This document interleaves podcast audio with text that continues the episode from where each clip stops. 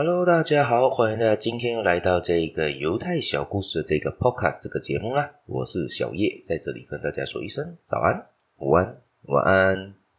今天呢要说的呢是犹太人里面认为啦，智慧是抢不走的财富，所以他们对他们来说，很多时候智慧甚至比财富还要重要。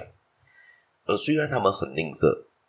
可能也很自私，甚至对于金钱的崇拜是达到一个高度的啦。但是呢，无可厚非的，他们认为智慧还是比金钱还要重要，因为金钱可能会流走，是放在那边是可以赚得回来的，而智慧呢是抢不走的。只要你拥有智慧呢，不管你身在何处，你都可以生存，你都可以继续的飞黄腾达，可能可以变得下一个富翁就是你了。那今天分享的这个故事呢，是在美国啦。而美国联邦政府呢，有一有一年呢，他们决定要重新的装修它的自由女神像，要要做一些美化它吧，可能有一些年久失修了嘛，对不对？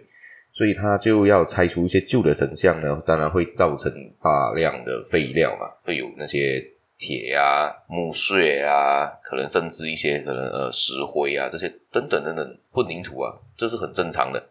所以呢，他们就决定呢，就是要招标。要处理这些废物，而他这个招标招出去之后呢，基本上没有几个人敢标这场案件，甚至拖了好几个月都没有人来承包要清掉这些废物。为什么呢？因为呢，在当地纽约呢，他们要处理这些废物呢，要有一定的流程，要根据当地政府的一些规范，而这些规范呢，甚至是非常的严格的。假设你只要不处理得好呢，你就会被那些当地的社运分子，就好像那些环保分子。会来投诉你，甚至起诉你，所以没有人敢接这份工作，所以这个工作就这样拖了几个月下来，根本没人敢接，当地人甚至没人敢动啊。但是呢，这边就有一个犹太商人，他叫麦考尔，听到这个消息，他想法跟人家不一样哦，他马上飞了冲了过来，马上就投标下来了，马上就接下，马上就跟那个联邦政府签下了合约来处理这个废料。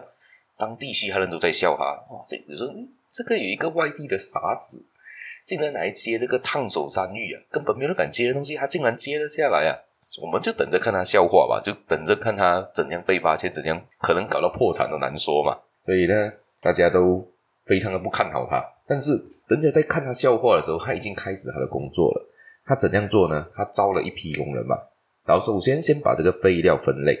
之后再把那些有铜的、铁的融化。铸成小小小的自由女神像，而旧的木料呢，加工之后做成小女神像的底座，而废弃的铜啊、铝啊的边边角角呢，做成纽约广场的纪念的钥匙签，呃，甚至把自由女神像身上扫下来的灰尘呢，它包装起来卖给了花店当肥料，所以不到三个月的时间呢，它就让这堆废料变成三百五十万美元、啊。这是非常非常厉害的事情。他甚至把一磅的铜呢，可以卖到三千五百美元，每磅铜的价格整整翻了一万倍啊！这个就因为这样子呢，他摇身一变变成了麦考尔公司的董事长。所以呢，以这个地方来看呢，就是他不是用传统的方式去想象。英文有一句谚语叫 “think out of the box”，他就是说他不是照住传统的想法去做，他用了另外一个思维嘛。